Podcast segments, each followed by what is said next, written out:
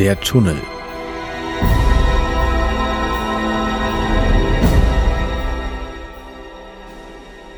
Das kleine Waldstück, welches auf dem Weg zwischen der Wohnung des kleinen Benny und dessen Großmutter lag, hatte den achtjährigen Schüler schon immer interessiert.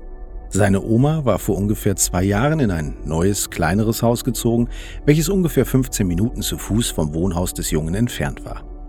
Da er nun bereits die dritte Klasse besuchte und den Weg auch schon allein gehen konnte, tat er das jetzt auch immer wieder und auch sehr, sehr gern. Er war ja nun schon groß und das wollte er auch allen beweisen. Seinen Eltern, seiner Oma und natürlich auch den Leuten, denen er unterwegs auf seinem Weg begegnete.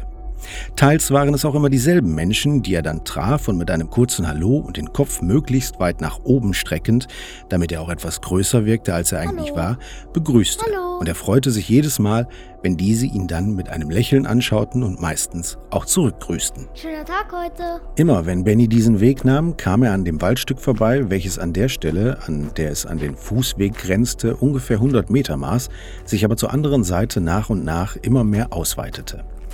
Der Nachmittag brach jetzt an und die Sonne schien am wolkenlosen Himmel und auch im angrenzenden Wald war es teils hell durch die Sonnenstrahlen, die sich ihren Weg durch die Äste und Blätter der Laubbäume bahnten. Kurz erinnerte sich der Junge daran, was seine Eltern gesagt hatten. Nicht nur einmal, nein, bestimmt tausendmal oder noch häufiger. Allein gehst du nicht in den Wald. Eigentlich sagten sie es immer wieder und auch heute wiederholte es Bennys Mama noch zweimal, bevor er durch die Wohnungstür in das Treppenhaus des mehrstöckigen Wohnhauses trat. Benny blickte sich kurz um, vor, zurück. Er sah niemanden aus beiden Richtungen kommen und wechselte dann vom Gehweg auf unbefestigten Boden und betrat einige Sekunden später den Wald. Der Junge hatte den Waldrand jetzt hinter sich gelassen und schaute immer wieder zwischen die Bäume, bis er genau das fand, was er auch heimlich suchte. Schon von weitem sah er den grün bewachsenen Hügel in dem mit Gehölz und Stein gesäumten Waldstück, welcher scheinbar bereits schon auf ihn wartete. Der Achtjährige kannte diesen Weg ins Dickicht bereits, den er jetzt nahm, denn er hatte ihn schon zweimal heimlich benutzt. Ja, er war bereits zweimal in den Wald gegangen, obwohl er es nicht sollte. Leichte Spuren waren von seinen letzten Besuchen hier noch zu sehen, und er folgte den von ihm selbst niedergetretenen Halmen und kleinen Stängeln, die aus dem Boden wuchsen. Nun hatte der Junge den Hügel erreicht. Er umrundete ihn, genau wie bei den letzten zwei Malen, und stand schließlich vor dem dunklen und schwarzen Rechteck, welches den Eingang zu einer tiefen Dunkelheit bildete. Hier war ein Gang oder Stollen, und dieser führte in den Hügel, der sich vor Benny auftat.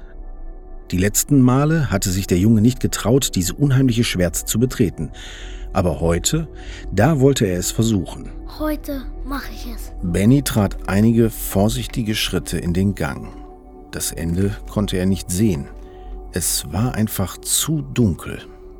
Der Junge holte eine kleine Taschenlampe, die er in der Hosentasche vorsorglich genau für diesen Augenblick mitgenommen hatte, heraus.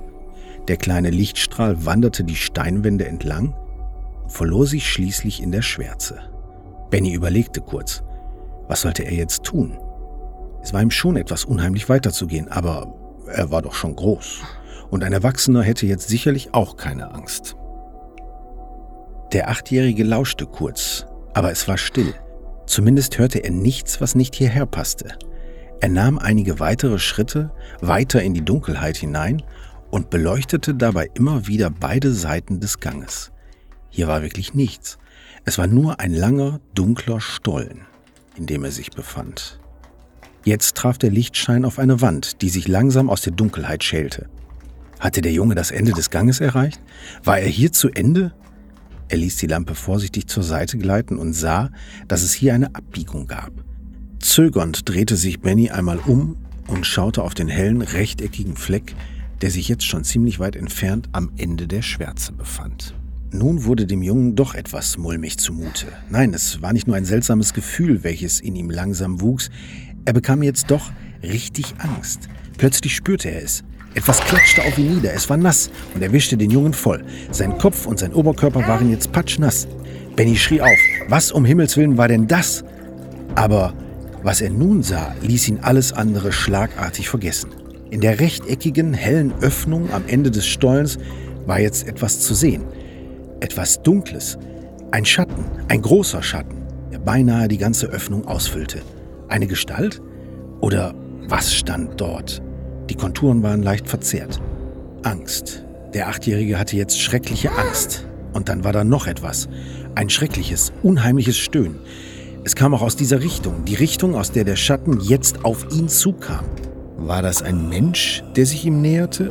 Immer weiter? Nein, so hörte sich kein Mensch an. Das waren keine menschlichen Laute. Die unheimliche Gestalt bewegte sich immer weiter auf Benny zu. Der Ausgang war versperrt. Was sollte er jetzt tun? Die Angst trieb ihn weiter. Der Junge wischte sich mit seinem Arm die Nässe aus dem Gesicht und rannte dann los. Mit schnellen Schritten passierte er die Biegung des Ganges. Der Lichtstrahl seiner Taschenlampe tanzte hin und her, Meter für Meter drang er weiter in die Dunkelheit ein. Und dann weitete sich der Gang. Aufgeregt leuchtete Benny mit seiner Lampe umher. Aber dort lag etwas auf dem Boden, etwas Längliches. Nur kurz hatte der Lichtschein es erfasst, bevor er weiter über die Wände glitt. Und daneben noch so etwas. Dem Jungen gefror das Blut in den Adern. Längliche, dunkle Säcke? Waren das eingewickelte Körper? Leichen? Schlagartig überkam ihn eine schreckliche Ahnung. Wo war er hier gelandet? Was war vorhin auf ihn niedergeprasselt? War es etwa Blut? Tausende Gedanken schossen dem verängstigten Schüler durch den Kopf und Benny konnte es nun nicht mehr unterdrücken. Er schrie jetzt, panisch, und das Licht seiner Lampe tanzte weiterhin durch den Raum. Zitternd ließ er den Strahl weiter wandern, bis dieser etwas beleuchtete, das dort auf dem Boden lag. Ein Messer. Ein blutiges, großes Messer. Benny war außer sich vor Angst. Das Stöhnen. Es kam jetzt näher. Was waren das nur für Laute? Was kam da durch den Gang? Hatte dieses etwas die Menschen hier getötet? Und würde es auch Benny töten? Die schrecklichen Laute kamen jetzt immer näher und der Junge vernahm jetzt auch die Schritte, die sich ihm immer weiter näherten. Er schrie wieder. Benny schrie und er ließ die Lampe fallen. Dunkelheit. Und das Stöhnen kam immer näher. Jetzt war es direkt neben ihm. Der Junge spürte, dass etwas nach ihm griff. Und dann war es vorbei. Er konnte nicht mehr schreien. Er konnte nicht einmal mehr atmen.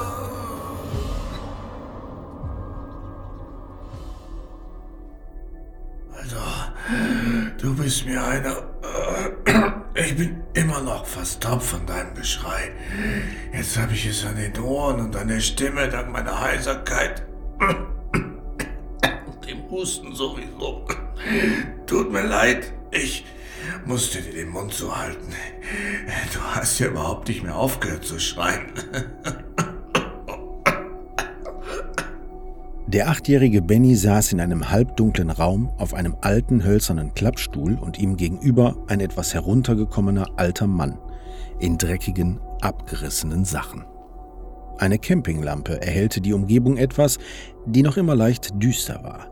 Benny konnte nun aber die Schlafsäcke erkennen, die an den Seiten auf dem Boden lagen, und auch das Messer, welches zwar auf dem steinigen Untergrund lag, in dessen unmittelbarer Nähe sich aber ein alter Teller mit einer Gabel darauf sowie Brot und anderen Lebensmitteln befand. Benny und der Obdachlose, als was dieser sich ihm schließlich vorstellte, unterhielten sich noch einige Minuten und auch erzählte der Mann von der Stelle im Gang, wo immer mal wieder ein Schwall Wasser aus der Gangdecke austrat. Anschließend verabschiedete sich Benny, hob seine kaputte Lampe vom Boden auf und machte sich dann auf den Heimweg.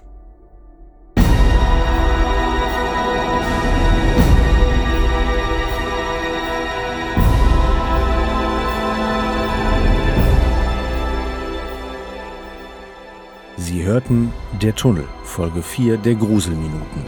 Wir bedanken uns bei allen Beteiligten. Es sprachen Erzähler Andreas Joren, Benny Florian Gensch, Mann Thomas Kempf. Credits gesprochen von Andreas Joren.